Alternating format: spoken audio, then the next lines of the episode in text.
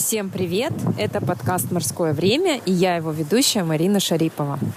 Я записываю вступление к этому эпизоду на берегу Индийского океана, находясь на Мальдивских островах. И хочу еще раз вам напомнить о том, что же такое морское время. Морское время — это обозначение для всех вещей, которыми вы всегда хотели заниматься, но постоянно откладывали. Поэтому я бы хотела, чтобы после того, как вы прослушаете этот эпизод, вы наконец взялись за то самое дело, которое вы всегда откладывали. Будь это запустить свой собственный подкаст или написать пост в Инстаграм, либо прочитать какую-то книгу, до которой у вас никогда не доходили руки, либо сделать первый шаг а, к новому делу или какой-нибудь значимой для вас цели. Сегодняшняя гостья моего эпизода — это Лера Бородина, основательница сервиса по прокату платьев Oh My Look, соосновательница Джибар и Лавла, а также создательница курса для предпринимателей Not Only Magic. Вы можете слушать подкаст «Морское время» во всех приложениях для прослушивания подкастов, а именно Apple подкасты, Google подкасты, Яндекс Музыка, Spotify и другие – Лера, спасибо большое за то, что согласились а, поучаствовать в подкасте. На самом деле я очень давно хотела вас пригласить а, к себе в подкаст, и когда я думала о героинях, а, почему-то вот именно а, такая героиня, как Лера Бородина, то есть это предпринимательница, это мама, это еще и а, женщина с активной позицией, которая вдохновляет других девушек. Вот. И честно скажу, я не знаю почему, хотя я работала журналистом, мне было как-то неловко написать. Хотя ваш образ, э, он такой теплый, то есть когда вот смотришь сторис, такое ощущение, будто вот проводишь время вместе с вами. И я не знаю почему, и я написала в рамках мастер-майнда, у нас с подругами есть мастер-майнд, где мы друг другу ставим цели. И я сказала, я должна наконец это сделать, я напишу, проходит мастер-майнд, я пишу вам, вы мне отвечаете, я говорю, девочки, прошло 10 минут, оказывается, это было не так страшно. Вот, так что а я очень рада, и эту встречу, это интервью я ждала, наверное, вот как встречу э, со старшей сестрой. Почему-то у меня такое ощущение, как будто бы вы-то про меня не знаете, а я про вас уже все знаю. Я понимаю твое ощущение, это очень интересно и очень приятно на самом деле, правда. Эм... Прям я немножко смущена, скажу честно. Мне просто, знаешь, кажется, ты так далеко, и вообще каким образом ты знаешь обо мне. И... Ну, короче, это всегда очень приятно, поэтому я тебя благодарю, что ты написала. Хотя, честно скажу, Хорошо. это э, чистое везение, потому что я пропускаю огромное количество классных и важных сообщений в Инстаграм. Больше того, э, так складывается обстоятельство, что там большинство таких предложений обычно отказываю, потому что год назад прочитала книгу «Эссенциализм» и очень стараюсь себя, конечно, воспитывать. Мне отказывать было всегда сложно, но я поняла, что пора бы учиться этому.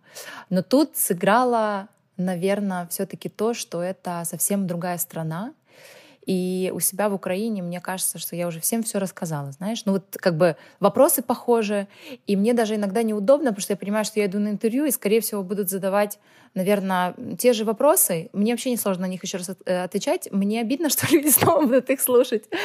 Но, как показывает практика, одно интервью никогда не похоже на другое, поэтому зря переживаю. А, Лера, как лучше обращаться, на вы или на ты? Ты, конечно, на ты, пожалуйста. Все, хорошо, спасибо. А прежде чем мы начнем наше интервью, у меня есть небольшой блиц, а, можно отвечать коротко, а, долго не задумываясь. Итак, а, Лера, что ты успела сделать за сегодня? Ну, с учетом того, что мы пишем этот подкаст из отпуска, а, то я успела а, проконтролировать, чтобы мои дети а, переоделись а, из мокрого в сухое, позавтракать, провести несколько рабочих а, таких коротких созвонов по разным-разным проектам. И э, на самом деле все. Я даже не успела не искупаться сегодня. Ничего как полезного. Жаль. Да. Вообще огромная благодарность за то, что из отпуска ты. А ты понимаешь, это единственная возможность. Я бы, наверное, из своей обычной жизни бы просто, просто бы не смогла. А Лера, как ты думаешь, в чем твое призвание? Классный вопрос. Эм... А, Мое призвание это определенно творчество и э, создавать, э, ну, в рамках этого творчества создавать какие-то, ну, я бы тебе сказала сейчас просто, мне очень нравится делать невидимое видимым, а, потому что любая идея, любой проект, ну, и любой бизнес, это, ну, все начинается всегда с идеи, а идея невидима. А потом, благодаря каким-то действиям, эта невидимая идея становится видима не только тебе, но и другим людям. Но мой личный, э, ну что ли, мотив не просто создавать э, бизнесы, а мне очень хочется, чтобы они помогали людям. И сейчас речь идет не просто там, например, что MyLook — это сервис аренды гардероба, и мы помогаем своим клиенткам э, ну, быть в контексте, быть в дресс-коде во всех своих ролях в жизни. Это очень, ну, как бы прямая, да, такая ассоциация. Для меня, и это, наверное, сейчас я это уже понимаю благодаря этим восьми годам, которыми, в которых я этим всем занимаюсь, что наши бизнесы помогают еще и не и не прямо. Очень многих они вдохновляют на свои бизнесы. Для очень многих э, мы являлись стартом в карьере, потому что у нас в компании работало большое количество людей, ну и сейчас работает большое количество людей. И многие девочки, которые работали у нас, уходили после нас и создавали какие-то свои проекты, запускали свои бренды одежды, становились... Ну, в общем, я вижу, как эм, бизнес может быть полезен не только своему клиенту, но и каким-то косвенным, э, скажем так, аудиториям, и меня это очень сильно вдохновляет. Поэтому мое призвание делать невидимое видимым и этим вдохновлять людей. Супер. Какую книгу ты сейчас читаешь? Эстетический интеллект. Кого ты читаешь в соцсетях? На кого бы нам подписаться вот, из твоих подписок? Так, ну, конечно же, на мою Алену Гудкову чудесную. А, это моя прекрасная подруга, э, девочка, которая создала невероятный ивент в Украине, он называется «Кураж».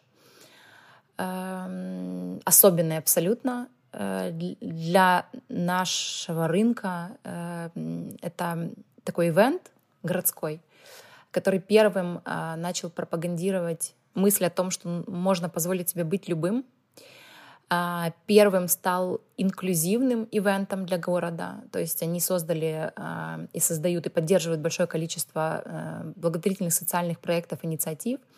А их пространство, оно инклюзивное, оно доступно для детей и взрослых там, с аутизмом, для всех, кто передвигается на колясках.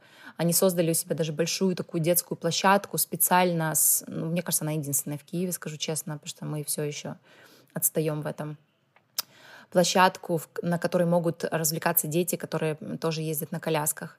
Ну, в общем, они такие, помимо того, что это действительно классный, яркий очень ивент «Кураж», они, ну, мне кажется, научили большое количество среднего и малого бизнеса, и большого, на самом деле, всего бизнеса в Украине по-новому посмотреть на социальную какую-то такую составляющую э, в твоем бизнесе. Поэтому Алена Гудкова 100%. Э, есть классная абсолютная Рита Мурадова, Green Tea No Sugar. А, стилист. А, мне очень нравится Рита и ее образы, и то, как она глубоко ныряет в тему fashion. А, несмотря на то, что я работаю тоже в рынке fashion, я максимально не считаю себя стилистом и модным человеком. Я про другое немножко. И, но в связи с тем, что я работаю в этой индустрии, я, конечно, ну, через меня проходит большое количество какого-то контента, людей и так далее. И вот мне Рита нравится тем, что она так в легкой очень форме, очень доступно говорит об актуальных трендах, очень классно миксует и вообще тоже разрешает нам быть любыми. Андрей Федоров, но я, по-моему, меньше читаю его в Фейсбуке, ой, меньше читаю его в Инстаграме, а больше mm-hmm. как раз, в принципе, там, с ним общаюсь в жизни, но он есть э, и в Инстаграм, и в Фейсбук, и в Ютуб. Вот в Ютубе у него офигенный э, канал. Андрей Федоров один из, наверное, ключевых предпри... Э, маркетологов Украины и с таким очень большим опытом. Он про другое, он про большие компании. Э, его агентство ведет самые большие крупные компании украинские, но вот как раз на его ютубе он пиш... записывает интервью с очень многими интересными предпринимателями нашими, американскими, какими-то специалистами, и это всегда очень полезно. А, я подписана на всех наших э, партнеров франчайзи, я подписана на э, многих наших сотрудников, многих друзей. Я подписана на большое количество архитекторов, контент-креаторов э, иностранных, потому что для меня Инстаграм в первую очередь он про эстетику, про красивое. Во вторую очередь, но не менее важно, это про какие-то новости, не знаю, моего окружения, новости страны, города, ну и там тех контекстов, которые мне интересны. А все-таки такой, знаешь, Супер. образовательную какую-то функцию я черпаю в других местах. Круто. Твой идеальный отдых какой он? А, мой идеальный отдых эм, это покой. Вот ты знаешь, я много путешествовала, так сейчас нужно говорить. А, в 2021. И э, это были путешествия, не знаю, по Европе, где ты нахож... Ну, там каждый день ходишь по 20 тысяч шагов, и э, путешествия по постсоветскому пространству. Я была во многих странах. А, это тоже очень интересно, но отдых э, — это скорее путешествие. И вот разделять путешествие и отдых я научилась. Если ты спрашиваешь про отдых, то для меня отдых — это абсолютный покой, и мерилом этого идеального покоя все таки стал островной отдых. И когда я впервые попала на Мальдивы, а, точно так же была уверена, что я заскучаю на второй день, но ходят такие слухи а, об этом виде отдыха. Я до сих пор считаю, что это лучшее, что может сделать человек для себя, это уехать на свидание с собой в место, где его ничего не отвлекает. Даже потенциальные возможности каких-то экскурсий, как бывает часто, потому что часто мы куда-то приезжаем и думаем, ладно, я дам себе покой и ничего не буду делать. Но внутри тебя все равно что тебя сжирает, и думаешь, вот, а мог бы пойти сейчас туда, а посмотреть это, а ты там еще не был, и в этом музее не был, и вот тот ресторан было бы хорошо съездить. Вот на Мальдивах нет этого этого фома, а, потому что ты никуда не опаздываешь, что там ничего нет.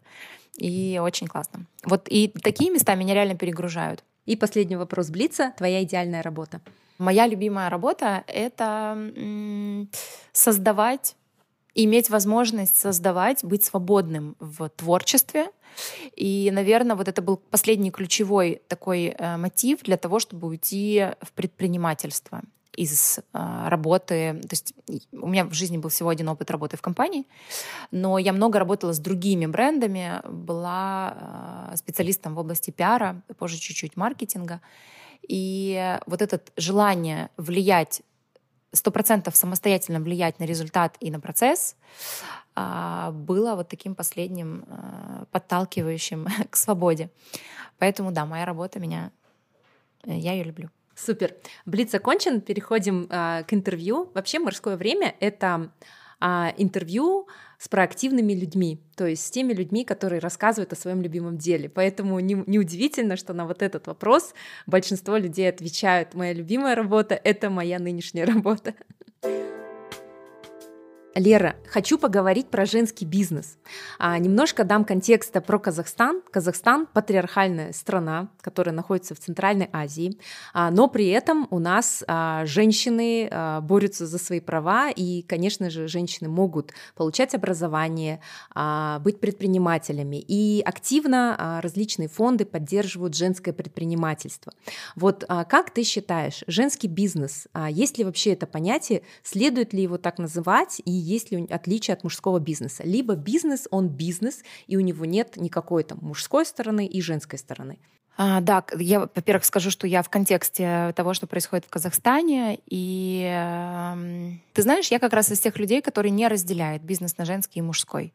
Есть бизнесы, для женщин, бизнесы больше для мужчин, и есть бизнесы, которые, там, не знаю, унисекс. Хотя все, что унисекс, я приравниваю к женским потому что, ну, условно, там, не знаю, в торговых центрах или в э, скажи мне, пожалуйста, в каких-то больших сетях, там, гипермаркетов, супермаркетов, все равно большее количество клиентов — это женщины, хотя продукты там продаются для всей семьи. Или мужчины, которым, не знаю, списки написали женщины, то есть они будут принимать решение, куда попросить э, своего мужа пойти за продуктами. Поэтому я не склонна вот делить на женский и мужской, потому что все процессы одинаковые. Да, возможно, форма управления, не знаю, там кто-то авторитарный, кто-то э, там, ну, в общем, да, какие-то могут быть разные формы лидерства. Но, опять-таки, имея опыт э, и сотрудничество с разными компаниями, общаясь с огромным количеством предпринимателей, могу тебе сказать, что эти же формы могут применяться как женщинами-лидерами, так и мужчинами-лидерами. Поэтому я считаю, что разделять на женский, э, женский бизнес и мужской бизнес неверно. Но вот женское предпринимательство для меня как явление существует. Да, я вижу, что его становится больше, все больше женщин разрешают себе попробовать, и все большего количества женщин получается. Как ты думаешь, женщинам тяжелее вообще стать предпринимателями или нет? Ведь э, есть такое понятие вторая смена. Ну, то есть э, нам нужно не только заниматься, допустим, работой или бизнесом, если есть семья, дети, родители, то есть на женщине есть еще и вот эта вот э, ответственность. И получается, вот особенно в Казахстане э, зачастую женщины в силу и установок, и вот этой второй своей работы боятся брать на себя ответственность какую-то в бизнесе очень э, хорошо понимаю. Э, в моей жизни так сложилось, что как-то я об этом не задумывалась. То есть у меня вообще не было вариантов. Ты знаешь, вот у меня мама работала всегда, всю жизнь, и воспитывала, по сути, нас с братом вдвоем. И у меня даже не стоял вопрос, то есть у меня часто, понятно, это один из самых популярных вопросов, там, не знаю, как совмещать, э, как вы совмещаете. Я просто не знала, что можно не совмещать, я так отвечу. Да, и э, в связи с тем, что там я в школе училась плохо, мне все было неинтересно там, и сразу после школы, даже в одиннадцатом классе я еще начала работать, и вот как-то я стремилась, мне повезло, потому что у меня как-то сразу была установка, что я хочу заниматься тем, что меня вдохновляет, то есть то, что вот я не могу не делать, я так скажу, потому что не первые несколько лет, когда я еще работала с музыкантами, там, может быть, мы поговорим про мой бэкграунд, но я долго работала в пиаре в области шоу-бизнеса, и честно скажу, а, Марин, я удивлялась, что мне за это платят деньги. Ну, то есть я готова делать это бесплатно, просто потому что меня это ужасно восхищает, вдохновляет, мне так интересно в этом разбираться. И эм, позже я просто как бы росла, росла, развивалась, профессионально в том числе я узнавала, что существуют другие проекты, другие рынки. Оказывается, не только шоу-бизнес, но не только этим можно заниматься. Есть телевидение, есть кино, есть какие-то смежные проекты. Это меня очень сильно, ну прямо очень сильно будоражило. При этом я четко... И у меня немножко другой путь, да, то есть я после школы уже пошла работать, и для меня моя работа была важнее обучения, потому что я пошла поступила в университет театральный, Кое-как отучилась три с половиной года там, а, и мешала мне очень сильно работа, учиться несмотря на то, что я была на заочном. И я его как-то там подбросила, и так и не закончила. Но это скорее исключение и такой, мы знаешь, бунтарский дух, потому что большинству людей, неважно, мальчик ты или девочка, моего поколения, не закончить университет, но я это очень хорошо помню, как мои учителя в школе говорили мне, что ты будешь вместить здесь улицы, и мы просто подождем, и скоро встретим тебя здесь, на Ярославом валу, потому что вот так вот, как ты сейчас э, сдаешь физику, ты точно будешь вмести улицы. И я знаю, что это говорили не только мне, не только в моей школе, не только в моем городе, не только в моей стране. Так получилось, что действительно, и сейчас я очень легко понимаю и объясняю себе, и кому угодно могу объяснить, почему так было, и почему люди так говорили, и чем конкретно наши поколения отличаются от э, наших предыдущих поколений. Лера, ты входишь в список 33 а, успешных женщин Украины, а, Forbes Украина. А, я просмотрела этот список. В основном большая часть женщин работают в сфере финансов, банки, инвестиции, общепит, какие-то крупные торговые сети. И бизнес в сфере моды и красоты, насколько я вот посмотрела по списку, это, по-моему, только ты и, может быть, еще одна-две женщины. Почему именно эта сфера? Почему красота и почему бьюти-индустрия? Ой, э Знаешь, мне впервые такое спрашивают. Это случайность. Это случайность. Это случайность. Я искала интересную модель для себя. А, потому что а, в предпринимательство я попала из большого, очень длительного проекта. Я около двух лет занималась пиаром и продвижением а, такого продукта, как страна, отдельная страна. Я занималась продвижением Грузии в Украине. Это был феноменально интересный проект. И ну, в общем, знаешь, такие проекты, о которых прям можно мечтать в жизни, вот без которых там твоя, не знаю, что ли, твоя история не, не полная. И когда он закончился, а закончился он очень резко из-за смены власти у них в стране. А, я, мне было 26 лет, и я задала себе вопрос, а чем бы я хотела вообще заняться теперь. То есть обратно в шоу-бизнес неинтересно, потому что тоже все э, самые крутые топовые артисты, с которыми можно было, интересно было работать, я поработала с ними. Самый яркий проект телевидения того периода, это был Comedy Club. Я была исполнительным продюсером Comedy Club Украина, и тоже, ну, никого круче э, в тот период не было. И так вышло, что знаешь, было несколько факторов. Я пришла к тому, что хочу быть, ну, хочу запускать уже собственный бизнес.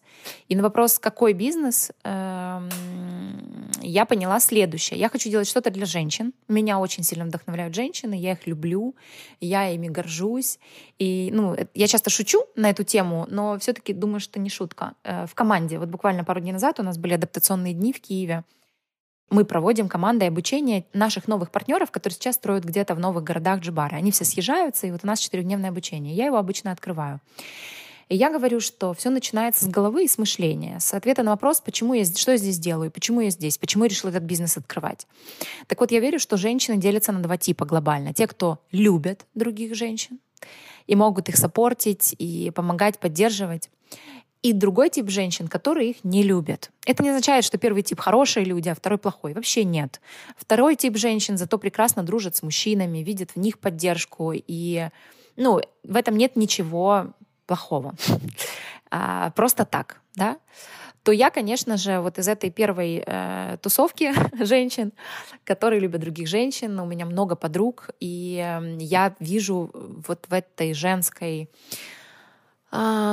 всей истории большую энергию для себя в том числе. Да? Меня действительно женщины очень вдохновляют. Поэтому мне хотелось сделать бизнес для них. У меня было истинное желание сделать э, их жизнь, а я как женщина прекрасно осознаю этот customer journey, если можно так сказать, любой женщины, особенно работающей, особенно работающей женщины, у которой есть ребенок, или два, или три ребенка, есть муж, да, ну то есть это действительно невероятный аттракцион, эффективности. Это правда. И я знаю, что огромное количество женщин уверены, что они там, что, что у них все не так, и можно лучше, круче, там, не знаю, быстрее, успешнее. Нет. Я считаю, что если у женщины получается, а у многих тоже не стоит выбор, все-таки совмещать. И я не говорю сейчас про предпринимательство, я вообще говорю о карьере, о работе, которая приносит удовольствие, о детях, которые растут, и ты в этом являешься большой поддержкой и помощью, о муже, который, а, не знаю, не замечает кучу каких-то вещей э, и этого домашнего менеджмента, это невероятный успех. Потому что, и вот мы проскочили этот момент, но я уверена, что если бы мы поменялись ролями, мужчины бы так не, э, они бы так не выгребли, честно, вот уверена просто в этом. Мы другие. Поэтому я хотела сделать бизнес для женщин, хотела сделать э, какой-то сервис, который бы упрощал их жизнь и делал их жизнь легче. И мне хотелось связать это с интернетом, потому что 90, это был 2013 год, я прямо чувствовала, что история эта вся растет, это должно быть что-то, что масштабируется. То есть я вот прямо хотела стартап. И э, я такой человек, который ищет любые идеи и любые возможности для бизнеса в своих потребностях, в первую очередь. Мне важно, чтобы мне самой э, этот проект, этот продукт закрывал какую-то потребность. Тогда мне гораздо проще с ним работать, тогда я глубже понимаю э, потребности клиентов, помимо того, что мы работаем много с целевой аудиторией, мы много, ну, много исследуем, много проводим каких-то глубинных интервью, и мне кажется, что за эти 8 лет я выучила наших женщин просто лучше, чем они сами. И знаю там много каких-то нюансов и потребностей, и болей реальных.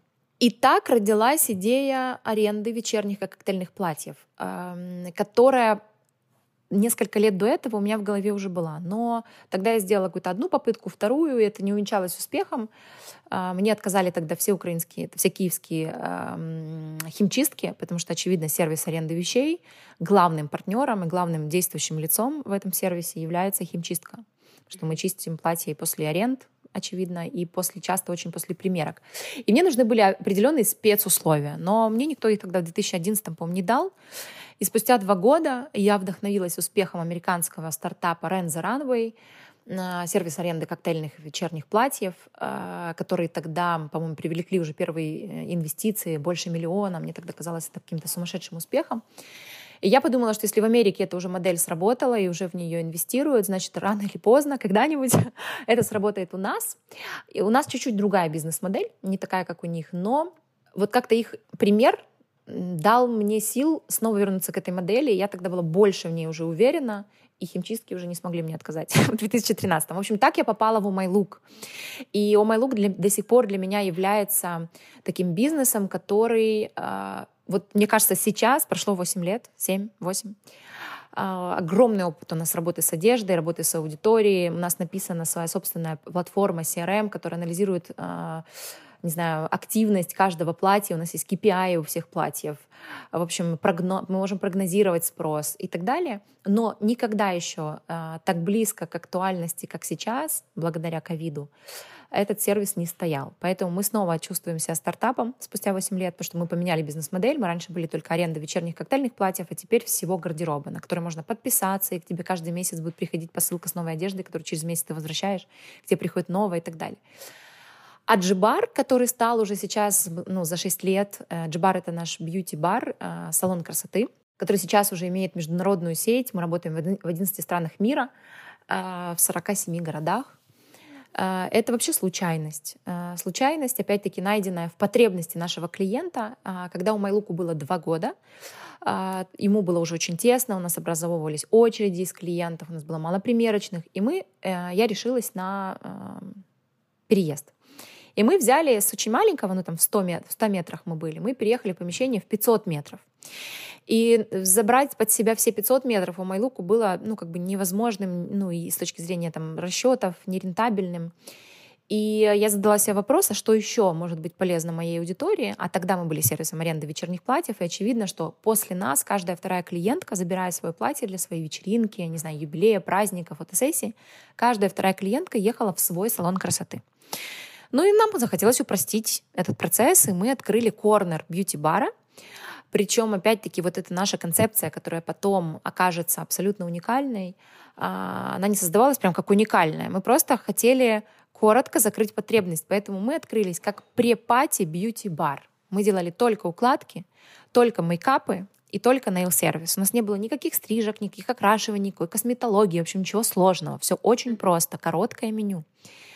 И, а, ну, помимо короткого меню, мы, конечно, я проанализировала рынок, определила, какие салоны есть, а, и написала свой собственный антипод, да, когда ты, ну, это простое очень упражнение, о котором я часто говорю, когда ты хочешь открыть что-то для себя, ну, какой-то новый бизнес на рынке, который уже существует, первое, что ты должен сделать, это создать антипод. В первую колонку выписать все стереотипы, которые у тебя связаны, и не только у тебя, а вообще людей, связаны с этим рынком. А, не знаю, там кофейни, маленькие столики, неудобные стульчики, а, не знаю, какие-то дешевые там стаканчики бумажные, крышечки, которые отпадают, а, там, не знаю, очень большой выбор кофе или, наоборот, очень маленький выбор кофе. В общем, у каждого рынка есть стереотипы. И у бьюти-рынка были стереотипы. Ты их выписываешь э, в левую колонку, а в правую колонку даешь волю своей фантазии и создаешь под каждый пункт полно, полноценный антипод а, антоним, что ли, этому, да, выписанному стереотипу. И у тебя получается что-то космическое.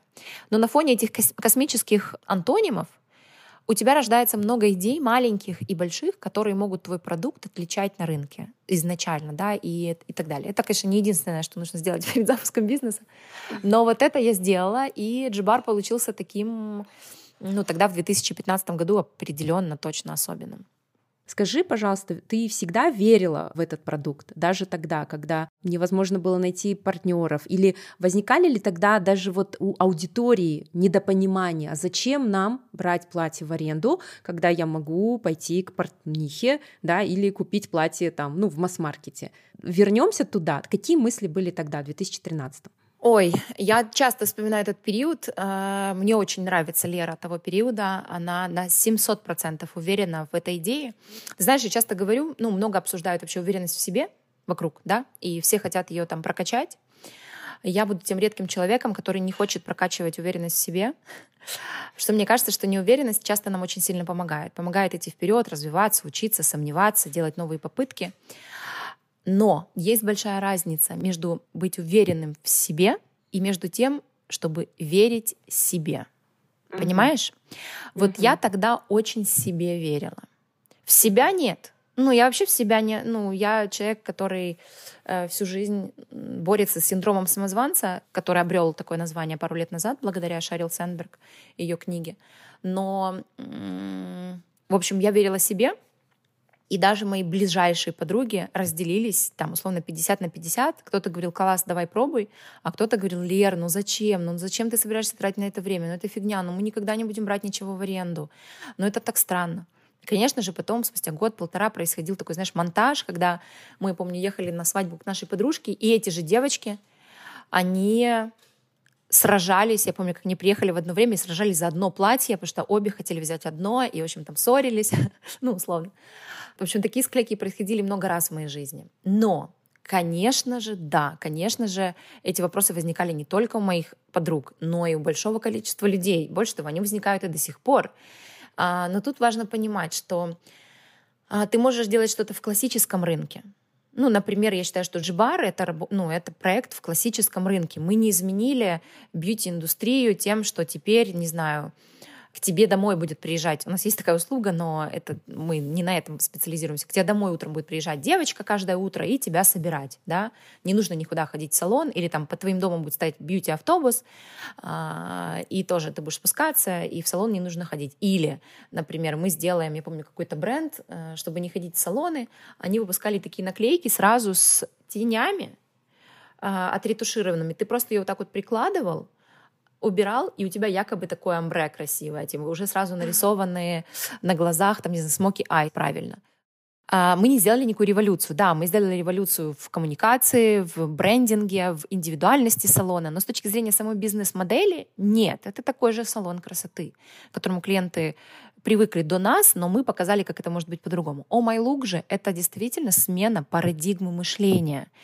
И если та модель, про которую мы говорили до 2020 года, аренда вечерних коктейльных платьев у многих отзывалась в двух направлениях. Рационально, да, когда ты понимаешь, что тебе не нужно тратить время на поиск коктейльного вечернего платья, тебе не нужно тратить деньги большие. Больше того, э, наша целевая, это девочки 25+, они прекрасно знали, что если она купит где-то это вечернее платье, она, она его наденет один раз.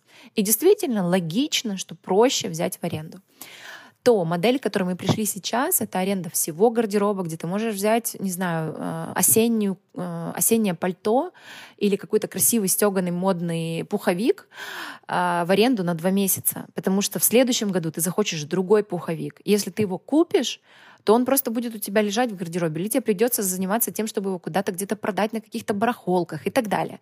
Да, то есть вот это уже реально смена парадигмы. Я верю в то, что и сейчас еще больше, чем раньше. Верю в то, что одежда в большей степени, конечно же, не на 100%, но в большей степени перестанет быть продуктом и станет сервисом. То есть одежда как сервис, понимаешь? И когда условно 30% твоего гардероба это твои вещи, которые, ну, твои, это могут быть там и обувь, и сумки, и все, что там близко к телу, какая-то база, но все остальное, одежда верхнего слоя, костюмы, какое количество женщин ходят в офис, э, где есть дресс-код, и ты должна ходить в костюме. И вот для того, чтобы нравиться себе быть всегда в новом, это у меня сколько должно быть костюмов? Ну, типа, что, 50?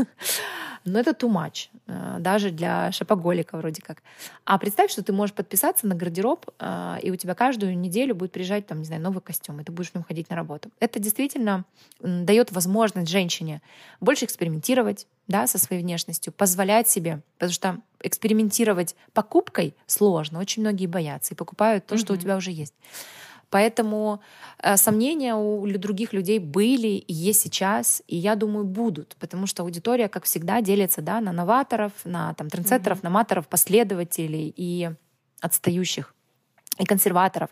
В общем, и тут вопрос лишь в том, понимаешь ли ты, кто твоя аудитория и как ты с ней работаешь. Да, вот почему я говорю, что вы были визионерами. Я вижу, что вы а, предвосхитили следующие тенденции. Во-первых, а, шеринг, да, то, что вот машины мы берем в аренду, самокаты, а, даже баскетбольные мячи. Вот в Китае я читала, можно взять в аренду, просканировав QR-код. И получается, что одежда, вот как а, ты говоришь, из личного предмета, да, какого-то, она стала действительно шеринговым, и вы, можно сказать, тогда предвосхитили время. Второе — это экология, осознанное потребление — то есть тогда, в 2013, я помню, а, скорее всего, мы все были под влиянием Sex and the City, а, Мэри Клэр Вог, то есть, наоборот, эпоха потребления. Я помню себя студенткой, когда я хотела покупать больше, обладать этими вещами, и это было счастье. А сейчас мы все переходим на осознанное потребление, то есть тогда, в 2013 вы уже заложили вот то, что зачем тебе покупать 5 платьев, которые ты наденешь 5 раз э, в год, да, и они будут пылиться. Лучше используй их и дай попользоваться другим, и ты не приносишь вреда экологии, и твое платье послужит. Оно не будет висеть без дела, оно будет работать. Ты а, все правильно говоришь, э, но есть такой момент, что мы как раз в 2013-2016 годах, ну, достаточно долго, мы практически не говорили об экологии. Да, это где-то звучало у нас, то есть определенно точно это прямым образом влияет на ситуацию и на экологию, потому что то количество одежды, которое производит масс-маркет, и не только масс-маркет, но это просто, если, если кому-то интересно, вы можете, можете просто загуглить, но это просто феноменальное количество миллионов тонн вещей, а, которые некуда деть. Их сжигают, их закапывают. Ну, это реально катастрофа. Но почему мы об этом меньше говорили и больше говорили все-таки про то, что не покупай вещи, бери их в аренду и трать деньги на другие впечатления, на путешествия, на, ну, не знаю, на праздники, на подарки, в общем, на какие-то другие вещи. Почему? Потому что, да, эта тема очень актуальна. Сейчас, в принципе, ну, я прямо вижу, наблюдаю тенденцию, что бизнес, который хоть где-то не упомянет какую-то свою причастность к сохранению да, э, экологии, он уже как бы не очень. Такого не было в 2013-2015. Больше того скажу, что и сейчас, вот мы проводили исследование в Украине, э, большое исследование женской аудитории, все поддерживают тему экологии, но заплатить 50 э, центов дополнительно за там, экологичный стаканчик, то есть платить там или доллар, э, платить на доллар больше за чашку кофе, которая будет продана тебе не в бумажном стаканчике, угу. а в экологичном, который раз, разлагается, вот готово 9% людей из 100. А, понимаешь, то есть получается, что тема очень как бы популярная, хайповая, но и я это в первую очередь связываю с уровнем жизни, да, потому что если бы мы с вами жили в Швейцарии, ну, я думаю, что все бы ну, готовы отдать дополнительный доллар за специальный стаканчик. Все-таки и наша страна, и ваша э, нам до среднего уровня жизни по всей стране еще очень далеко. Поэтому тогда мы как раз об этом меньше говорили. Но те продвинутые, кто это понимал, конечно, в том числе и по этой причине были нашими клиентами уже тогда. Ты упомянула такую классную фразу «не верить не в себя, а верить себе». А вот люди, которые хотят э, запустить э, какой-то бизнес или у них есть какая-то мечта, они хотят стать предпринимателями, э, мне кажется, можно грубо поделить на два. Первые — это которые ставят себе очень амбициозные цели, которые верят в себя больше, да, а есть вторая категория, которые говорят, нет, я лучше вот этот вот синицу в руках и достигну ее. Какого подхода придерживаешься ты? Мечтаешь ли ты масштабно сразу, либо ты больше за такой подход, что закроем этот квартал, потом следующие и так маленькими шажочками к успеху? У меня будет странный ответ, потому что мне для того, чтобы у меня появилась энергия и желание бежать срочно что-то делать, мне нужна какая-то очень большая цель мне нужно видеть что-то глобальное. То есть, несмотря на то, что я стартапер, и наибольшее удовольствие я получаю всегда в моменте старта нового проекта, нового продукта, момент разработки, придумывания там концепции и так далее. Ну, в связи с тем, что я стратег у себя в компании, э, это приносит мне наибольшее удовольствие. А вот скорее уже такая операционная деятельность, выстраивание структуры, потому что начинала я бизнес одна, с ассистентом когда-то со мной работала девочка. Вот мы наняли двух человек, это были стилисты в Умайлук. Сейчас в Киеве у нас работает 250 человек, а там глобально по миру полторы тысячи. И вот для меня это был квантовый рост, вырасти из человека, который умеет управлять командой в 10 человек, в группу компаний. И это такой мой главный личный тренинг на протяжении этих последних шести лет, э, когда мы начали активно расти. А, но с точки зрения целей э, мне важно видеть, даже если это блокнот, Понимаешь, даже если это мы, если ну, у нас есть один из бизнесов, а, проект Лавла, мы поговорили про Майлук, поговорили про Джибара, есть еще один у нас бизнес, это Лавла. Это, такая, это проект, который создает бренд, который создает эстетичную канцелярию. А в Киеве у нас еще есть сайт большой, на котором мы продаем всякие эстетичные подарки, а, ну и в том числе свою, э, других брендов и э, своего.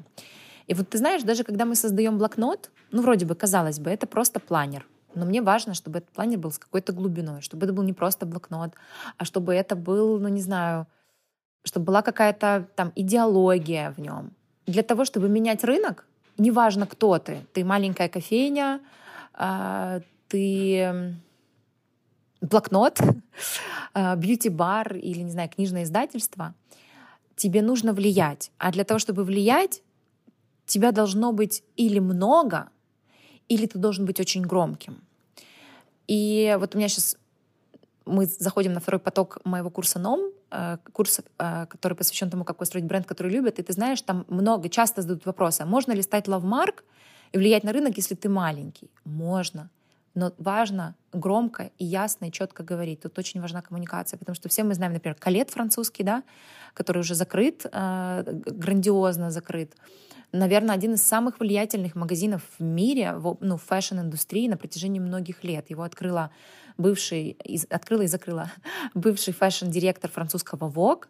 Это магазин в Париже четырехэтажный, небольшой, это не торговый центр ни в коем случае, трехэтажный небольшой магазин, для которого Карл Лагерфельд, Изабель Маран, ну ладно, Изабель Маран была тогда малышкой вообще, ну, Карл Лагерфельд э, и многие другие бренды создавали специальные маленькие лимитированные коллекции только для Colette. И это было невероятно круто попасть в подборку колет. И им много лет предлагали открыться в Нью-Йорке, в Токио, в Лондоне, в Москве. И они всегда отвергали эти возможности, потому что им нравилось быть такими, какими они есть. Но при этом они влияли на целую индустрию. А, вернемся к планам, к целям. А, то есть для меня очень важно поставить себе какую-то большую цель. И ты знаешь, я не со всеми даже сотрудниками часто могу ими поделиться, потому что, ну, компании, команде ты должен ставить реалистичные, достигаемые цели. Но все стратегии свои я всегда придумываю, исходя из того, а что мне нужно сделать? Окей, вот сейчас у нас все супер, мы растем, мы выросли за год, там, не знаю, на 25%. А что можно придумать, вот что бы мы могли с вами придумать, если бы нам нужно было вырасти в следующем году не еще на 25%, а на 300%? Или вырасти в 10 раз? Вот какие другие стратегии, какие другие тактики я бы использовала. Вот меня это очень сильно вдохновляет. При этом я знаю, что я могу поставить себе свою личную планку вот такую, mm-hmm. огромную, но прийти наполовину, например, к ней но это будет гораздо больше, чем я бы ставила какую-то реалистичную. Понимаешь, о чем я говорю? Поэтому я в легкую ставлю себе недосягаемые цели, чтобы прийти хотя бы, там, не знаю, в половинку этой цели и получить этот новый опыт. Мне так ок. Я знаю, что очень многие люди, если делают не свои 100%, а 95%, mm-hmm. они уже очень грустят. Но мои цели, они в другом. Ты знаешь, этот год мне это показал, и я для себя сформулировала. Для меня очень важно — просто делать. Знаешь, вот есть Черняк Евгений, который в интервью спрашивает, что важнее, результат или путь. Блин, я тот человек, для которого как будто бы чуточку важнее путь. Понимаешь? Потому что результат — это какой-то один момент. А путь — это наша жизнь. Это то, как мы идем к своему результату. Это то, с кем мы идем к этому результату. То, в каком состоянии мы идем к этому результату. И для меня это, черт побери, важнее — Хотя результат важен. Мы понимаем, что если ты прошел потрясающий путь, и результата нет, ну, значит, ты шел куда-то не туда. Но это опыт. Поэтому эм, для меня важно вот этот путь идти на свои личные сто процентов. То есть я знаю, что если мы работаем над каким-то проектом, я и моя команда, мы делаем все, что от нас зависело, и все, как мы могли сделать, и у нас что-то не получается, я знаю, что просто, значит, нужно делать вторую попытку, потому что лучше сделать мы не могли. Ну, то есть мы делали как могли на все свои сто процентов. И для меня всегда моим мерилом является вот это. А ты сделала на, ну, свои сто процентов или ты сама просто не доработала? И вот тут я очень хорошо различаю свои 50%, 80% или 100%. И для меня главная цель просто быть в 100% своих личных очень откликается. А команда, а, сотрудники, они тоже должны быть такими же амбициозными. Ты обращаешь на это внимание? Либо же они могут быть достаточно осторожными, главное, чтобы выполняли свою работу. Во-первых, я за мультикультурность, ну, в, в, в таком понимании смысла, мульти, э, мультихарактерность, мультитемпераментность. Потому что если бы моя команда состояла ровно из ровно таких же людей, как и я, ну, мы бы не сдвинулись с места, возможно, бы. Мы просто сидели бы, все переделывали, переделывали и говорили, ой, давайте еще тут исправим, тут подтянем, тут... Вот, поэтому точно нет, не нужно всех искать э, наподобие себя, нужно складывать пазл, понимаешь? Нет ни одного пазлика, который похож друг на друга, они все разные. Но задача классного визионера, классного лидера, классного руководителя — собрать верный пазл. А, и все нужны. Ну, не знаю, у нас есть один из финансовых директоров, а, которая бесконечно колупается в каких-то мелких штуках. А, и с одной стороны, меня это где-то все время удивляет. Я думаю, ну что ж ты все время придираешься к каким-то моментам. С другой стороны, я понимаю, что она святая, потому что у нее есть желание в этом покопаться. И она находит там иногда удивительные вещи. Кто-то, не знаю, потрясающий системный человек. Я не системный точнее не структурный. Системный-то я, может, системный, но не структурный. А кто-то системный, кто-то структурный, кто-то креативный. Невозможно, знаешь, вот я люблю такое, точнее, ну, я сама это проходила, и сейчас вижу это у нас остался действующим, очень активным, по сути, комьюнити образовалось после первого потока НОМ, а, и там полторы тысячи участников, полторы тысячи предпринимателей или людей, которые на старте своего бизнеса. И часто а, все делятся там, вот я ищу такого-то человека, может, поможете, подскажете. И я вижу, как часто люди совершают ошибку, когда они пытаются найти единорога. Когда мне нужен и системный, и креативный, и амбициозный, но при этом там зарплата и средний по рынку. Вот нужно себе честно ответить, что ну, не бывает роботов. А, и даже если есть один такой, что у меня есть, например, в примерах а, Женечка Максименко, моя сейчас SEO Oh My Look, групп, туда входит Oh My Look, Фоторум, Лавла. Она стартовала карьеру у нас в компании 6 лет назад с моего ассистента. И представляешь, mm-hmm. вот она за 6 лет сделала такую невероятную карьеру, и сейчас она SEO, и вот она абсолютный для меня пример в очень многих вещах. Она супер организованная, у нее не бывает такого, чтобы она о чем-то забыла, и, конечно, Женя долго тоже питала иллюзию, что она может просто найти команду таких людей, как она. И вот на протяжении нескольких лет я прошу ее не сравнивать и не равнять по себе людей, потому что это самая большая ошибка, которую вообще может совершать руководитель. Ей, мне просто повезло с ней, а ей повезло с собой. Вот и все. Но это не правило. Супер. Ошибки и провалы. А, Лера, ты одна из тех, кто об этом рассказывает легко, честно, и даже вот на сайте курса НОМ написано, что мы успешно открывались и мы успешно закрывались. А также я посмотрела интервью, и где ты говоришь, закрывать бизнес нужно, чтобы дать энергию новому. Вот это прям мне очень откликнулось, потому что это другая сторона. То есть я закрываю бизнес не потому, что я слабый и не смог, я закрываю и я иду дальше. Но я понимаю, что наверняка это к тебе пришло не сразу. Вот расскажи, когда ты почувствовала, что закрывать это не провал мой, а это вот именно вот я иду дальше, иду круче и буду еще лучше. Именно если мы говорим про закрытие, э, первым мы закрывали несколько, ну, думаю, уже лет, года четыре назад, это был «О май лук» в Днепропетровске. «О май лук» вообще сам по себе это такой, знаешь, это шоурум-праздник. Ты когда заходишь, там вот другие женщины всегда меряются, открытые пространства, все такое красивое. Всегда предлагают тебе там игристое или какие-то безалкогольные коктейльчики. Это такой, это место праздник. Это такое твое личное припати перед твоим важным днем. А Днепр, ну, такой город, потому что мы были в Харькове, в Одессе, в Киеве и в Днепре. А Днепр такой город, в котором, ну, особо не было праздников. И он классно работал только в определенный сезон, а все остальное время там было прям уныло. То есть красивый шоурум, но вот я туда заходила, а там нет жизни, понимаешь? Вот нет ее. И я тогда подумала, что правильно, вот по моей, моему внутреннему ощущению, правильно лучше не иметь точку контакта с клиентом, такую как шоурум, чем иметь унылую точку контакта. Mm-hmm. И вот это ощущение легкости, мне было очень страшно, честно, мне было очень страшно. А, я встретилась со своим а, знакомым, чтобы узнать, что вообще делать и какие у меня репутационные риски. Потому что мне казалось, что если сейчас закрою Майлук, то все, в Днепре, то мне нужно все остальное уже закрывать. Это значит, что все поймут, что я не справилась, что я слабачка, и что я на самом деле не такая уж и классная, как обо мне говорят. Ой, на что, конечно, Максим посмеялся, почитал мне какую-то короткую лекцию и говорит, конечно, закрывай скорее, не жди там декабря, уже закрывай. Вообще, о чем ты думаешь? И знаешь, как случилось это понимание, что так можно? Когда мы закрыли э, Умайлук в Днепре, а ничего не изменилось. Как-то легче стало.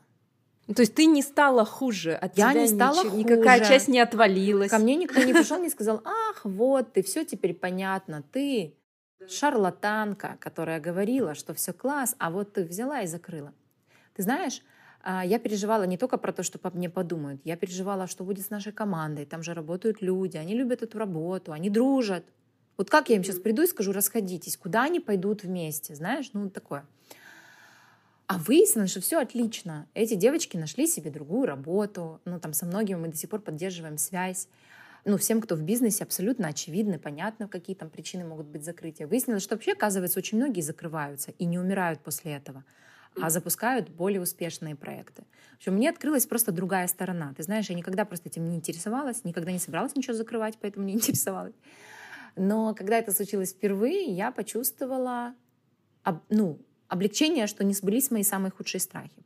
Позже, когда мы возьмем за правило закрывать те локации, которые не соответствуют нашим правилам, не соответствуют нашим стандартам, а, я даже словила в этом определенный кураж, и я чувствую в этом большую степень ответственности, понимаешь? А, потому что я создавала и создаю эти бренды для того, чтобы держать не просто держать эту планку, а чтобы ее повышать для себя и для других участников рынка. Я знаю, как Джибар круто реально повлиял на бьюти а, в Украине, не только в Киеве, но и в регионах. Я знаю, что многие салоны используют, там, не знаю, тот же сервисный, знаешь, подход, когда наши клиенты, понятно, не платят ни за какие напитки, и за шампанское, и за коктейли. Ну, даже бесплатный кофе 7 лет назад в Украине в салоне, это было, ну, его нужно было еще поискать. Мы точно не первые, конечно же, но это не было повсеместно. Сейчас это просто гигиеническая норма гигиенического уровня сервиса а, в бьюти-бизнесе, понимаешь? А, там, не знаю, коммуникация, мы на нее влияем, глобально рынка. Но потом я поняла, что это естественный, естественная жизнь любого бизнеса.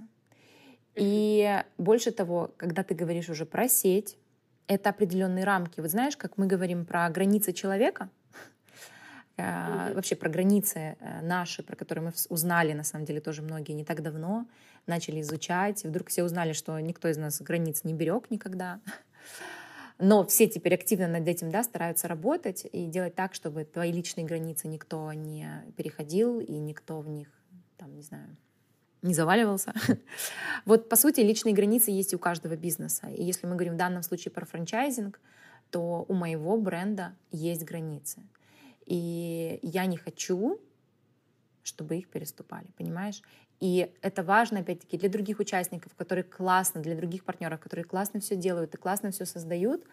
И когда они видят, что условно в сети есть кто-то, кто игнорирует, там, не знаю, кучу каких-то правил, их это демотивирует. И вот, знаешь, это для меня сейчас я немножко отвлекусь от темы закрытий, но, возможно, это будет кому-то полезно, было в одно время сумасшедшим э, инсайтом. То, что твоих лучших сотрудников на самом деле не так мотивируют какие-то бонусы, не так мотивируют, не знаю, э, винные четверги и какие-то совместные вылазки на пикник. Их больше всего мотивирует работать в окружении таких же классных сотрудников, как и они. И у меня был период пару лет назад, когда мои топ-менеджеры, которыми я управляла, у нас был там ряд задач у каждого, и у меня с ними были регулярные встречи. На этих регулярных встречах каждый из топ-менеджеров рассказывал, как он уже продвинулся по стратегическим задачам по году, которые мы определили на, там, в начале. И вот одна девочка всегда приходила совсем готовым. А еще два человека или три, тоже топ-менеджеры, которые находятся с ней на равных позициях, просто в разных направлениях, да, они каждый раз приходили не готовыми, и у них были объективные причины, почему они были не готовы. Там, э, эту вовлекли в операционку, у этой было там еще что-то, еще что-то. Но у этой девочки, у которой все было готово, ее тоже вовлекали. Но у нее все было готово. Понимаешь разницу? И я ее хвалила на первой встрече этой регулярной. Спустя три месяца снова она была готова, все остальные не готовы. Я снова давай ее хвалить. И вот она вернулась ко мне с такой обратной связью. Ты знаешь, Лер, а вот я не хочу быть отличницей. Мне неприятно, что меня должны хвалить, что меня хвалят, и ты там мной восхищаешься только потому, что я сделала свою работу. Меня это где-то даже унижает. И для меня это было такое прозрение, потому что ей не хочется, чтобы ее хвалили за хорошо сделанную работу. Ей хочется, чтобы все ее делали. И тогда она будет чувствовать себя комфортно, потому что она говорит, я чувствую, как будто бы я выделываюсь среди всех остальных, которые ничего не сделали, а я вот сделала. И ты знаешь, это такой для меня был переломный момент. Я поняла, что я не могу позволить себе мириться с эм, низким уровнем компетенции каких-то сотрудников в угоду каких-то человеческих качеств. Потому что я-то всю жизнь выбираю людей по ценностям в команду. И для меня долго это прямо сильно перевешивало компетенции. Но вот произошел момент, когда я поняла, что это определенно точно важно и то, и то. И ты должен развивать не только свои, там, э, свою эмпатию, но и рабочие скиллы. Или, с другой стороны, ты должен развивать не только свои рабочие скиллы, но и умение коммуницировать, взаимодействовать в команде. Это также важно. И вот тогда я начала там такую большую перестройку внутри компании. А, ну, это в первую очередь всегда происходит в голове у, у собственника. Вот у меня, слава богу, произошло. Это больно было? Ой, это было очень сложно, потому что э, для меня перестановки, увольнения, это всегда была такая прямо зона красная. Вообще мои первые увольнения проходили так. Мне казалось, что проще вообще закрыть компанию, всех распустить, потом заново ее открыть и набрать тихонечко тех людей, которых... Вот когда мне первую девочку нужно было уволить в 2013 это был ужас. А сейчас сильно проще, сильно проще. Опять-таки все в голове и все в понимании того, что... А, ну, то есть я знаю, смотри, тут важно это, что я знаю, что базово наверное, все так, наверное, про себя могут сказать, но я знаю, что базово я делаю много для команды, и даже вообще наши принципы, да, на которых строятся компании, они очень клиентоориентированы. А клиентами мы называем не только тех, кто приходит к нам за услугами, но и сотрудников. Нынешних сотрудников, бывших сотрудников, подрядчиков, партнеров. Это все ваши внутренние клиенты. И если вы клиентоориентированы, вы ориентированы на внешнего и на внутреннего клиента. А, и зная то, что у нас так все устроено, все равно долго боялась увольнять людей, потому что, ну, казалось, что, наверное, человек будет думать, что я плохой человек. А потом пришло с возрастом, не знаю, благодаря работе над собой какой-то, пришло четкое, глубокое, ясное понимание того, что у меня никогда не получится оправдать ожидания абсолютно всех людей. Вот как бы я ни старалась, а, точнее так, я буду очень сильно стараться идти в каких-то моментах против своей воли, но даже это не придет к тому, что я оправдаю всех надежд. И я приняла для себя классное решение быть собой и быть честной. И ты знаешь, оказалось, что это тоже не страшно. А, и говорить с людьми открыто, честно, понятно, прощаясь, без дрожи, без каких-то причин. Знаешь, там я выдумывала какие-то, ну там еще лет шесть назад, так, чтобы его не обидеть а потом я поняла, что, ну, во-первых, я не обижаюсь, ты говоришь корректно обратную связь, ты его не обижаешь, наоборот, ты можешь помочь человеку найти себя, потому что главным мотив, мотивом э, и мотивацией для человека, который работает где-то, является фактор того, он на своем месте или не на своем. И если ты ему дашь обратную связь, и он вдруг поймет, что это не его место, у него есть шанс быстрее найти свое, понимаешь? Не могу не задать вопрос про О мой лук и Джибар в Алматы. Почему? Почему закрылись? А, ну, если да, это можно, конечно, конечно, конечно, я расскажу. У этого не такая банальная причина, как а, там бизнес не выстрелил. А, у него гораздо все более интересно. Ну, даже для тех, кто не знает, у Майлук в Алмате и Джибар в Алмате открылся в 2018 году и закрылся летом 2020 года. Когда случился карантин, э, 2020, да, а, ну, я, конечно, была сильно а, обескуражена, и у нас только открылся Таллин, только открылся Лос-Анджелес, у нас только открылся Минск. А одно дело, когда ты закрываешься на локдаун, будучи известным бизнесом в стране или в городе в своем, это одно, да, у тебя есть лояльные клиенты, они тебя могут поддержать, не знаю, в карантин, после карантина. А когда ты новый бизнес, шансы на то, что ты закроешься через три месяца, очень велики. И честно скажу, когда мы заходили в первый локдаун, я была уверена, что мы не сможем все позиции удержать, что мы точно будем закрывать кого-то. Но по итогам, видишь, выяснилось, что закрылся только э, Казахстан и только Алмата. Но да, определенно точно, наверное, причина ковида процентов на 50 сыграла роль. Но есть еще нюансы жизненные, которые невозможно было предсказать на старте. У Джибары и у Майлука были разные партнеры франчайзи партнеры франчайзи Джибара, э, ребята, с которыми мы работали по Джибару, которые они открывали в Бишкеке. И вот тогда мы совершили ошибку, которую совершали до этого пару раз, и каждый раз это была неуспешная история, но тут почему-то, знаешь, нам показалось, что ну, это не очень далеко, там, Алмата от Бишкека. Ну и как бы уже есть классный кейс в Бишкеке. А, собственно, ошибка, которую мы совершили, это давать возможность людям, которые не живут в городе, открывать франшизу людям, которые не знают города, которые не чувствуют рынка, несмотря на то, что этот рынок близкий. это нельзя делать в сервисном бизнесе. В продуктовом возможно. В сервисном, где многое зависит от команды, точнее, все зависит от команды, от их настроения, от их вовлеченности, от их чувства, что ими гордятся, что их одобряют, да, а, когда собственник не находится на месте, э, провернуть все это, ну, невозможно, я так тебе скажу. А вот у Майлук, Даша наша чудесная, она жила в Алмате, но а, у нее изменились жизненные обстоятельства, и мужа, который тоже работал в Алмате, большой, ну, руководил огромной компанией, ему, у него закончился контракт, и его, он переехал в Новосибирск. И Даша переехала в Новосибирск, потому что у них двое детей, один совсем маленький был. Даша была потрясающим руководителем, и мы прилетали, когда в Алмату. Обычно я провожу ван-ту-ваны, ну, когда я бываю в городах, где есть джибар, у Майлук я провожу ван-ту-ван со всеми сотрудниками, чтобы почувствовать температуру, там, знают ли они, куда они идут, что они делают. Это в том числе мне дает понимание какой-то там, не знаю, команды, но и руководителя. И вот команда Умайлук просто под руководством Даши это просто энциклопедический случай, когда люди знали ответы на все вопросы, когда каждый знал, чем он занимается, когда все любили Умайлук, также приходили в свой выходной, потому что не знали, чем заняться. Это была очень классная команда, и, ну, прям я очень люблю этих девочек, с многими до сих пор где-то чуть-чуть поддерживаем связь в Инстаграм. Но Даша переехала в Новосиб, а, потом случился карантин, в рамках которого там невозможно было вылетать, влетать.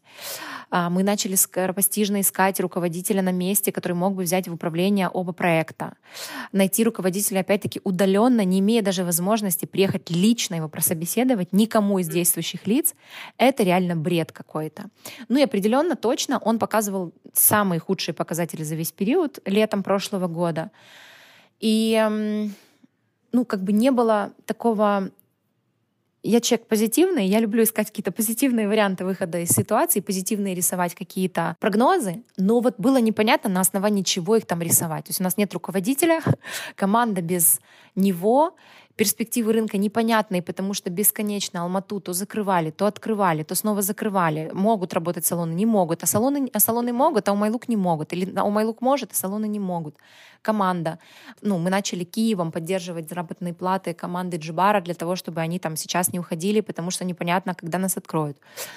В общем, мы в таком состоянии пробыли месяца четыре, и все-таки посовещавшись все вместе, продумав, какая вообще может быть логика и какие могут быть последствия для этих рынков после того, как мы вернемся из локдауна, было непонятно. Сейчас мы уже знаем, что мы из него не вернулись, из локдауна, да, мы все равно, ну, у нас в стране их уже было четыре, при этом у нас все хорошо и успешно, и мы растем только благодаря тому, что мы известный, любимый бренд для клиентов. Но многие салоны, которые классные салоны, которые открылись перед, перед карантином, в карантин, они, к сожалению, не смогли выжить просто потому, что у них не было наработанной вот этой еще репутации и любви. Поэтому, скорее всего, ну, закрытие Алматы — это стечение факторов внешних и внутренних.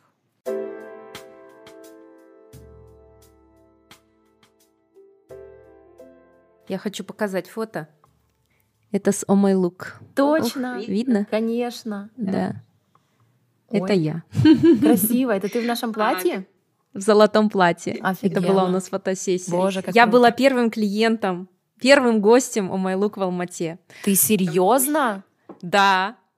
Как я это первый возможно? человек, который зашла Мне в срочно в нужно будет потом снова снять сторис. Я в шоке.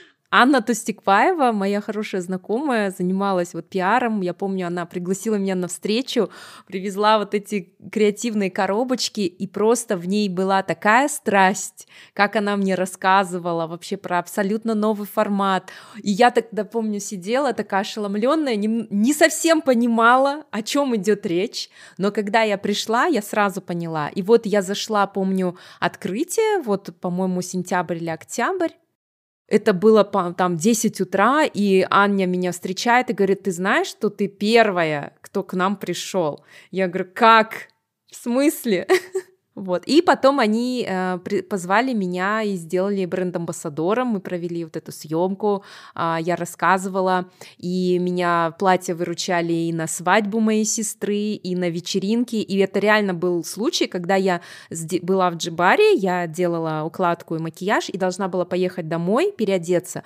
Но пошел снег, а когда идет снег в Алмате, значит, все, все дороги встают. И я понимала, что я просто не доеду до дома, а потом до места мероприятие, и я бы просила Дашу, как бы, могу ли я здесь переодеться. То есть это реальный кейс, когда меня просто выручила мой лук, и я переоделась и поехала сразу на Ты знаешь, вечеринку. вот я вспомнила еще один момент важный, который повлиял на наше решение, потому что бороться — это наше любимое. Вообще готова до последнего бороться за любой проект, любой бизнес.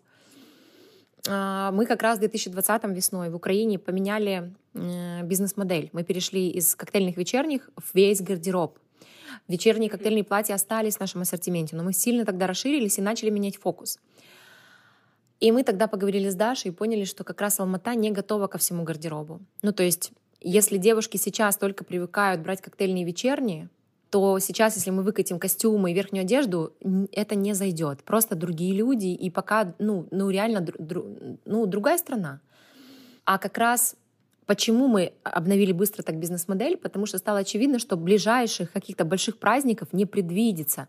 И ты знаешь, это, ну, это так и сбылось. У нас действительно около года не было никаких э, больших мероприятий, концертов, никаких балов, никаких корпоративов. То есть даже если у каких-то людей были корпоративы, никто это не снимал, тихонько там люди собирались. А, вот, собственно, с мая по август этого года жизнь вернулась, а сейчас снова ушла, потому что у нас тоже очень высокие цифры сейчас по заболеваемости. И мы понимали, что если мы оставим вечерние коктейльные, не разбавим их дополнительным да, ассортиментом, то шансы, что девочки будут брать вечерние коктейльные в период локдаунов, ну, они равны нулю.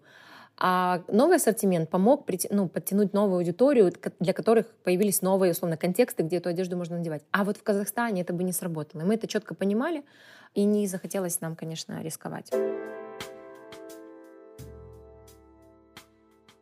Остался последний блок вопросов. Я понимаю, очень много времени, но время пролетает очень быстро. А, немножко будет сейчас такая щекотливая тема. А, я послушала а, подкаст Евгения Черняка про Big Money 2018 год, когда ты выступала а, на, Big на форуме Big Money и стала первой женщиной-спикером. И вот как раз там такой кла- классный, кстати, выпуск, э, где взяли интервью прям, по-моему, и до выступления, и после выступления, и прям слышно вот эту вот всю атмосферу. Мне как подкастеру это было прям такое, я прям была там, я была вовлечена. И э, ты сказала, э, что ты категорически против феминизма. Ну, там не было слова категорически, там было сказано «я не феминистка». Буквально отвечала на такой же вопрос. В прошлую субботу я была на большом выступлении на нашем «Кураже», и э, повторюсь тебе здесь, э, это был 2018 год, сейчас 2021, и, конечно, разобравшись в этой теме, глупо даже в 2018 году мне было говорить, что я не феминистка, потому что я никто, никто иная, как феминистка. И, ну, будучи, да, человеком, который, там, не знаю, запускает бизнесы, а, который, для которого э, свобода является наивысшей, ну, самой главной ценностью в жизни, свобода реализации, свобода выбора, а, ну, это и есть феминизм. А мой ответ 2018 года основан, ну, скорее всего, на искаженном понимании этого слова, а, потому что ну, много сил потратили люди для того, чтобы исказить это понятие. Ну, я уверена, что ты тоже это знаешь. И вот скорее я как раз была такой вот конкретно примером человека из той тусовки, которые неправильно понимали, э, не истинно понимали, что вкладывается в понятие феминизм. Сейчас не иначе, как феминистка, я себя назвать не могу. Я поняла, что ты против перегибов и чрезмерного активизма. Я вообще против перегибов в любых вещах, знаешь. Но при этом я понимаю, что для того, чтобы маятник качнулся, нужно до этого перегиба довести. А, иначе не случаются какие-то, э, ну, тумблер не, переключа, не переключится, если не довести до радикализма какого-то ситуацию, правильно? А, ну да, я действительно, сейчас объясню, знаешь, как-то воспринималось долго так, что феминистки, они против мужчин. Вот честно тебе скажу. Ну вот так это воспринималось. Я вообще не против мужчин, вообще не против людей. Я за всех людей. А, но то, что я убеждена, что женщина имеет ровно такие же права, как мужчины во всем, ну я от этого, вот за это я готова, конечно, выйти на демонстрацию. Но я, ты знаешь, как-то ни, никогда не чувствовала... Я в таких сферах работала, вот я, наверное, так скажу, что я никогда не чувствовала каких-то ущемлений собственных прав.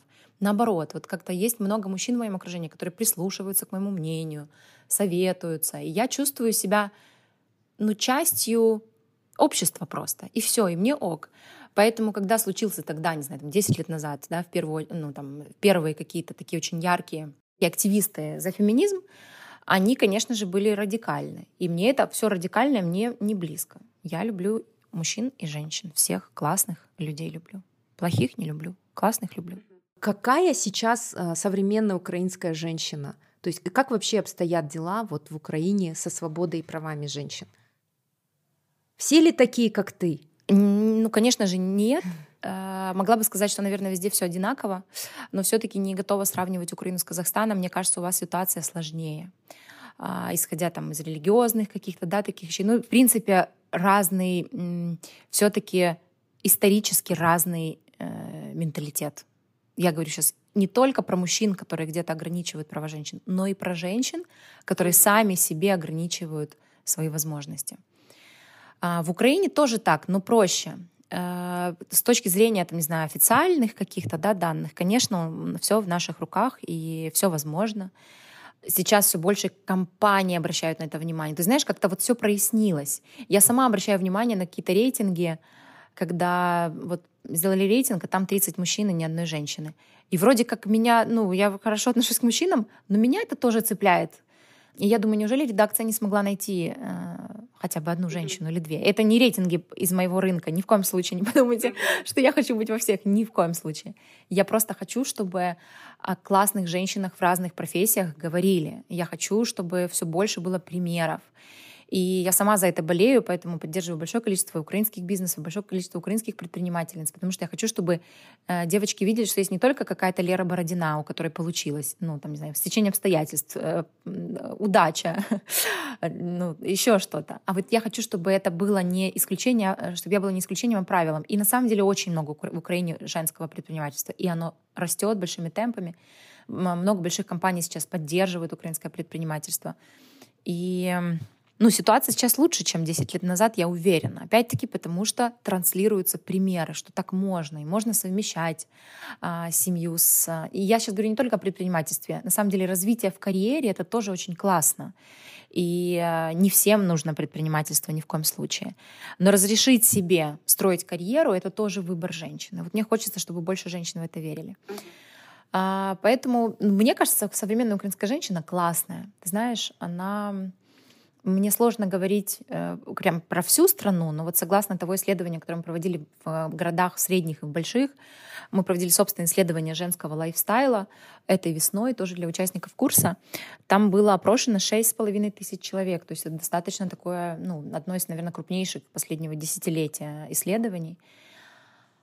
Я влюблена в эту девочку, честно скажу. Э, женщины наши и учатся, и работают, и интересуются новым. Ну, в общем, вот знаешь, как э, тот самый идеальный, э, описанный какой-то целевой сегмент, вот он, оказывается, э, плюс-минус существует. Понятно, что есть куча каких-то нюансов. У нас все еще мужчины на, тех, на одних и тех же позициях с женщинами зарабатывают больше, на 20%, ну да, глобально по стране.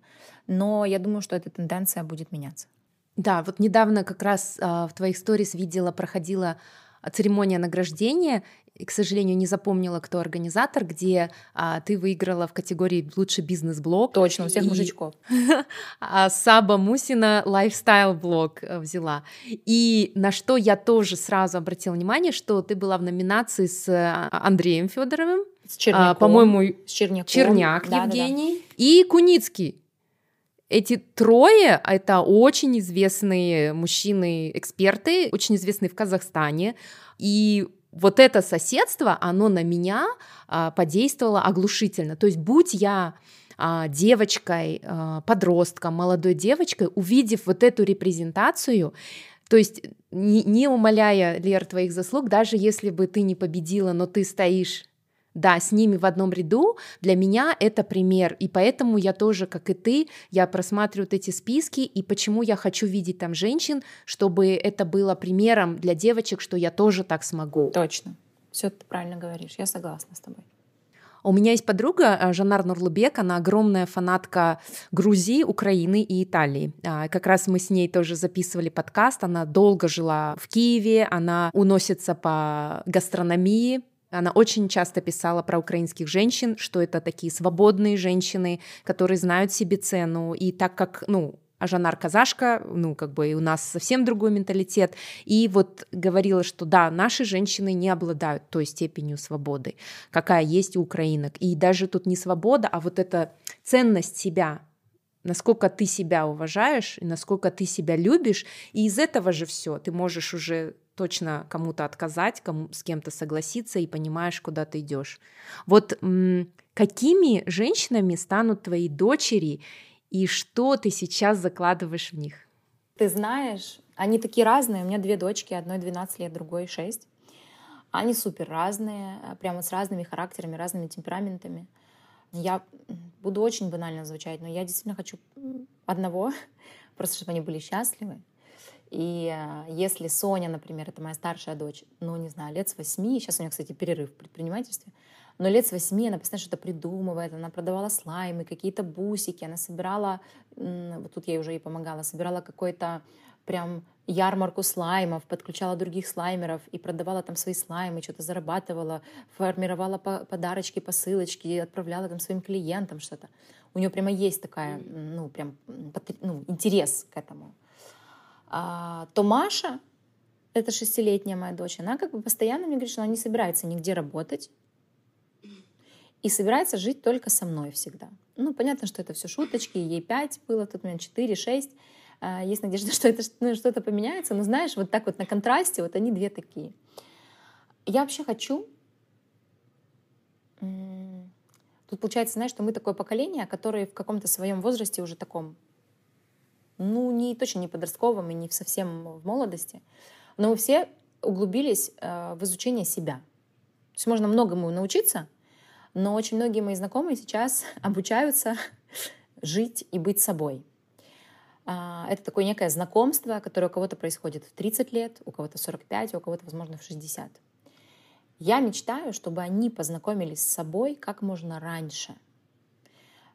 А, потому что когда ты знаешь себя, ты можешь жить ту самую, как знаешь, сейчас часто пишут, лучшую жизнь, свою лучшую жизнь.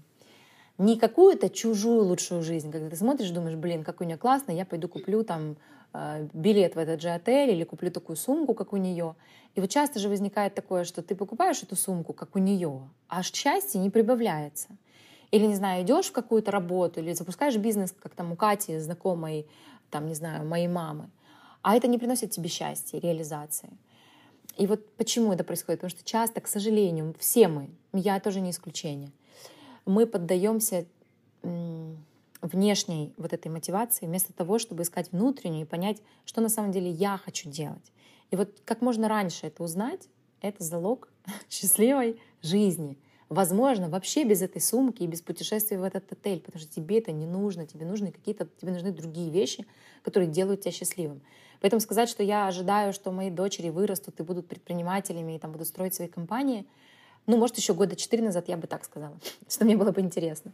Сейчас я понимаю, что нет таких ожиданий. Хотя Маша недавно спрашивала, говорит, мам, а я когда вырасту, джибары еще будут или, как она так сказала, и вы, они выживут, пока я, именно выживут, она слово употребила, пока я вырасту или нет?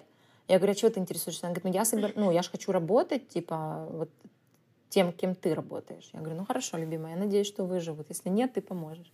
Вот, поэтому у меня нет ожиданий конкретных с точки зрения какого-то дела, но есть ожидания, э, чтобы они классно провели время просто в жизни. Последний вопрос, который я задаю всем героям и героиням своего подкаста, это что бы ты посоветовала себе 16-летней? Знаешь, первое, что у меня родилось, это не бояться. А, но когда я вспоминаю себя 16-летнюю, мне кажется, что тогда я не боялась гораздо больше, чем сейчас. Я была очень отважная. Я вообще делала такие вещи а, с точки зрения работы, на которые бы, на многие из которых не решилась бы сейчас, имея тот опыт, который у меня есть. Потому что когда ты не знаешь, чего ты не знаешь, ты легко на это соглашаешься. Я помню точно, что если мне нужно было позвонить, дозвониться папе римскому для того, чтобы решить какой-то вопрос, я бы с легкостью придумала какой-то вариант, как это можно сделать. Клянусь тебе. То есть действительно, вот я часто вспоминаю о той Лере, ее многое... То есть она была unstoppable, вот так. Но все-таки страх присутствовал, страх, знаешь, неизвестного, страх, что будет в будущем. Я росла в очень скромной семье, и э, когда я закончила школу, ну, типа, у меня никаких не было вариантов к чему-то прийти, используя постороннюю помощь. Ее не было просто. Ну, то есть мои родители были бы рады мне помочь, но они не могли мне помочь никаким образом. У меня мама учитель фортепиано в музыкальной школе, а папа архитектор, который, ну, там тоже сложный период тогда переживал в жизни. А, и вот эта тревожность периода там, с 16 до 21 года, наверное, наверное, главное, что, ну, что меня отрезвляет, когда я думаю, блин, я такая взрослая, а потом думаю, я бы никогда не вернулась в тот возраст, никогда. Потому что сейчас, конечно, уровень тревоги сильно меньше, я в себе все-таки больше уверена, и я как бы с большим доверием к миру, что ли, живу. Поэтому я бы посов... не то чтобы посоветовала, я бы просто э, хотела бы, ну, наверное, я бы посоветовала больше все-таки доверять себе и миру. Наверное, так. Видишь, даже не про страх, который мне первым вылез, потому что, мне кажется, мне было не страшно, а тревожно было. Супер, спасибо. У меня еще куча вопросов, но уже не могу держать человека, который в отпуске. Спасибо большое, мне было очень приятно, очень. И вообще я так тебе благодарна, а, что ты к нам тогда пришла и была с Умайлуком, и была амбассадором. Это вообще для меня прям подарок сегодняшнего дня. Мне сильно приятно. И ты знаешь, у нас же есть, ну, кто-то все таки на меня подписан из Казахстана и периодически спрашивает, а когда в Алмате уже откроется Джибар, когда Умайлук? Я вот знаю, что это вот такой город, по которому у меня нет ответа, к сожалению, потому что мы-то были сначала в Астане, закрылись. Но там вообще энциклопедический э, ужас, потому что там прямо очень был неправильно выбран партнер. И это такой для нас супер классный урок. Но Алмата была гораздо лучше, и у нас там было все гораздо лучше. И вот я понимаю, что мы вернемся в Алмату только тогда, когда сможем найти прямо классного партнера. Вот прямо такого человека, который бы занимался этим и любил бы так э, клиентов и бьюти, как и мы. Поэтому, знаешь, нет у меня никаких э, ожиданий, что мы там в следующем году откроемся, через год но я в Алмату вспоминаю прямо с теплотой. Вот я была там раза три или четыре, мы как-то летели в Сеул, оставались в Алмате на пару дней, собственно, летали на открытие, и Джибара в Бишкеке, и потом Джибара в Майлука, потом прилетали просто. В общем, была я пару раз, но я прям с теплотой вспоминаю этот город. Поэтому спасибо тебе, что ты меня пригласила, и э, всем слушателям твоим. Лера, спасибо большое. Такая душевная беседа. Очень благодарна. Друзья, спасибо большое за то, что прослушали этот эпизод. Я надеюсь, что вам понравилось и было полезно. Я же считаю, что мы с Лерой поговорили очень душевно. И, честно говоря, когда я уже переслушивала и редактировала этот эпизод, то под конец, когда Лера рассказывала о том, какими она видит своих дочерей в будущем, у меня даже навернулись на глаза слезы. Если вам понравился этот эпизод и если вам нравится подкаст «Морское время», то, пожалуйста, не скупитесь на ваши оценки и репосты. Можете отмечать меня в Инстаграме, я Мари Шери. Можете отмечать Леру, ее ник Бородина в Инстаграме. Пишите свои отзывы, а также вы можете ставить звездочки в Apple подкастах, писать там отзыв. И если вы слушаете меня в Яндекс подкастах, то, пожалуйста, ставьте там сердечко. Спасибо большое за то, что были со мной. И не забывайте выделять морское время на себя.